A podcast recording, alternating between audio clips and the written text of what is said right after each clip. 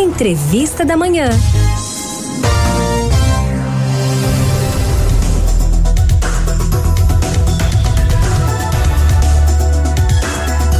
A chegada do período de chuvas vem preocupando os profissionais de saúde em torno de uma doença negligenciada e subnotificada, minha gente. A leptospirose. Nos quatro primeiros meses, primeiros meses do ano, o Hospital Miguel Arraes registrou 26 notificações de suspeitas da doença.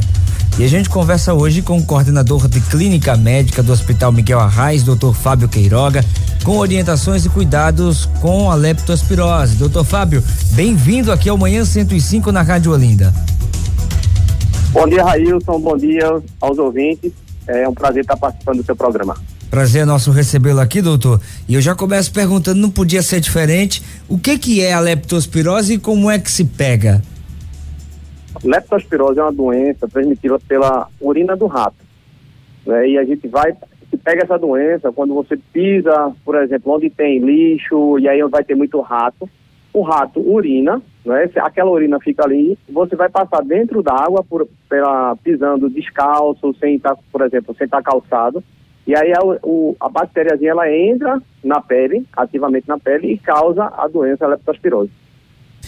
O doutor, na semana passada, aqui a região metropolitana viveu o seu pior momento com relação às chuvas. E a gente vai colocar uma situação. Choveu, molhei os pés com águas da chuva, tive contato com esgoto. E se o contato com a água contaminada for inevitável, qual é o cuidado? O que é que eu devo proceder depois desse contato? Então, é, certamente assim, é um, foi uma situação complicada, não é? Todo ano é, porque tem enchente e, invariavelmente, a gente termina pisando em água contaminada. Depois, a leptospirose, na maioria das vezes, pode passar as pessoas desapercebidas achando que é só uma gripe comum.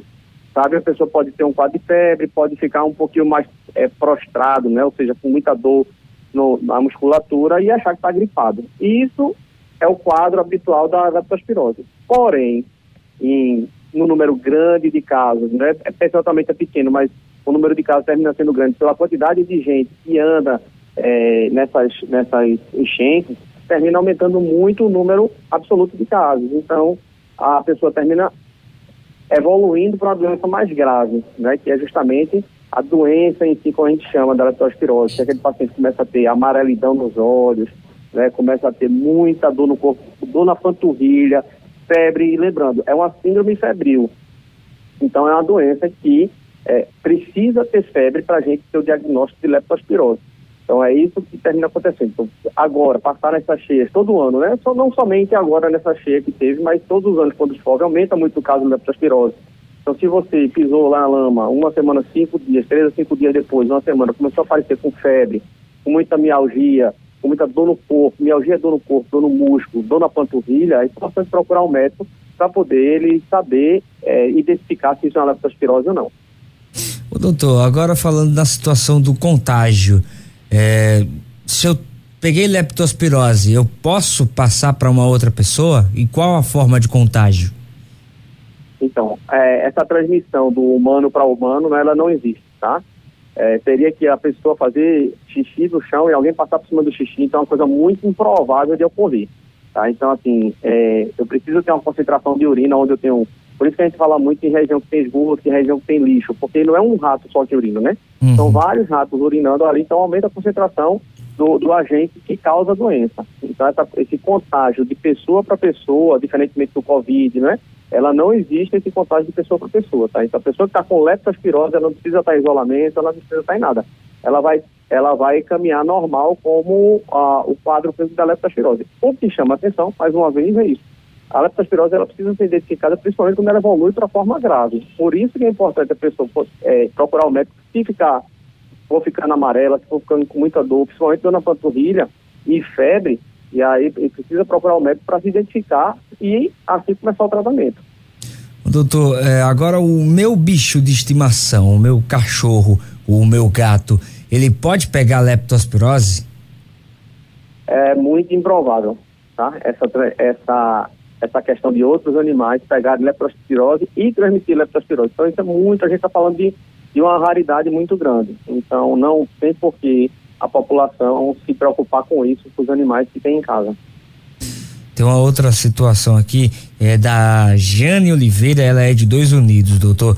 Ela diz: pessoas que tiveram leptospirose pode apresentar problemas de saúde após algum tempo depois de terem adquirido a doença ou alguma sequela? Veja, a leptospirose é uma doença, a principal sequela é a morte, né? Que ela é uma doença é, potencialmente fatal, né? Mas via de regra, ela é uma doença que quando se passa um sintoma, mesmo naquele paciente grave, Claro que vai ter. Se for uma doença muito grave, você vai ter o tempo de recuperação mais lento.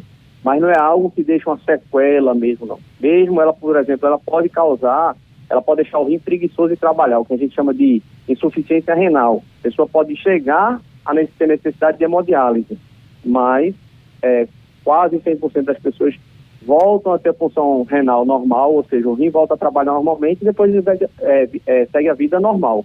Então, não existe uma sequela da leptospirose para frente.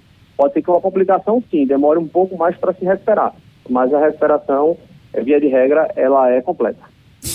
Tem uma ouvinte aqui que não se identifica, doutor, ela é do bairro de Casa Caiada, diz assim: fiz uma limpeza interna em um local que havia rato.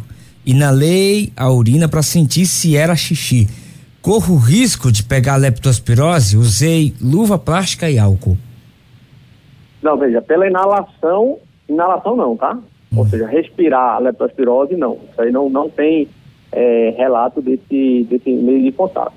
Né? O que tem que fazer é lembrar que quando for fazer, tratar qualquer ambiente desse que seja mais contaminado, que tenha rato, ela entrou no lugar de risco, sim, não tem dúvida. Mas lembrar de estar tá, é, calçada, né? Se puder, não tiver uma, uma bota, colocar um saco plástico, se houver necessidade. Mas, de via de regra, o calçado, uma bota, ela geralmente ela é, é já é suficiente para evitar esse contágio. Usar luva também, se você for manipular o lixo, é interessante usar luva. Agora, veja, não significa dizer que ela vai ter. É aquilo que eu disse. Parece que vai começar como se fosse um quadro gripal. Febre, né, o dor, a dor do corpo né, intensa, e aí ela tem que procurar o médico se isso começar a aparecer. Principalmente febre intensa, dor no corpo e ficar amarela a urina começar a ficar escura e aí justamente tem que procurar o médico. O doutor, tem uma outra pergunta aqui. Existe o risco de a pessoa contrair leptospirose bebendo líquido em latinhas de refrigerante, suco, cerveja, enfim? Veja, pode, se você for para o pé da letra, potencialmente isso pode acontecer, mas isso é muito improvável, né? Assim, isso passa até uma questão de probabilidade mesmo, sabe? Uhum. Não é uma uhum. questão muito médica, se você beber a urina da, do, do, rato realmente contaminada, está entrando em mucosa, feito vai através da pele. Então, a mucosa ela vai absorver. Mas a gente está falando aí de, um, de, uma raridade da raridade. A probabilidade disso acontecer é mínima. Agora, faz parte da higiene normal de todo mundo, antes de pegar uma lata, se for beber na lata, ou uma caixa de leite, qualquer coisa, a pessoa, teoricamente, teria que lavar aquela lata ali para poder beber, né? Ou então utilizasse de um copo que diminui esse contato com a boca, né? Se não houver, né? Ou então um canudo, sabe? Doutor, eu quero agradecer demais a sua participação aqui no nosso Manhã 105, doutor Fábio Queiroga, tirando as dúvidas sobre a leptospirose nesse período que a gente já está vivenciando de chuvas e também tendo em vista que o inverno já está aí a bater nas portas, né, doutor? Isso, perfeito. Lembrar que a leptospirose era é uma doença só desse ano por causa dessas enchentes maiores. Todo ano tem, todo ano fica alagado, então tem que sempre ter cuidado de estar andando calçado, né, prestar atenção nos sintomas, procurar um médico que existe tratamento para a leptospirose.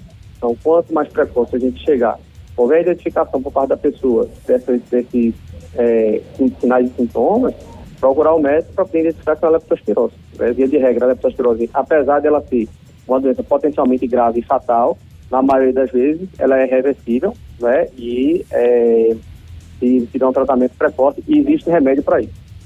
Doutor Fábio Queiroga, eu queria que o senhor deixasse aí suas considerações finais, também deixasse aí telefone para contato, redes sociais, para que as pessoas pudessem tirar mais dúvidas com o senhor. Fica bem, fique bem à vontade.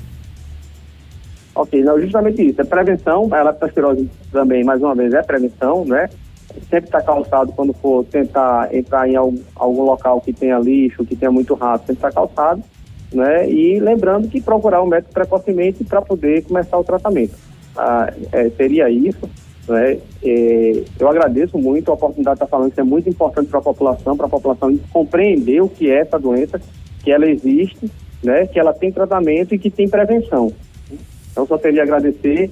Estou é, é, à disposição, arroba doutor Fábio Queiroga no Instagram. Pode entrar em contato comigo, sem problema nenhum, que eu respondo. Um abraço, doutor. Bom trabalho, boa quinta-feira. Obrigado, até mais.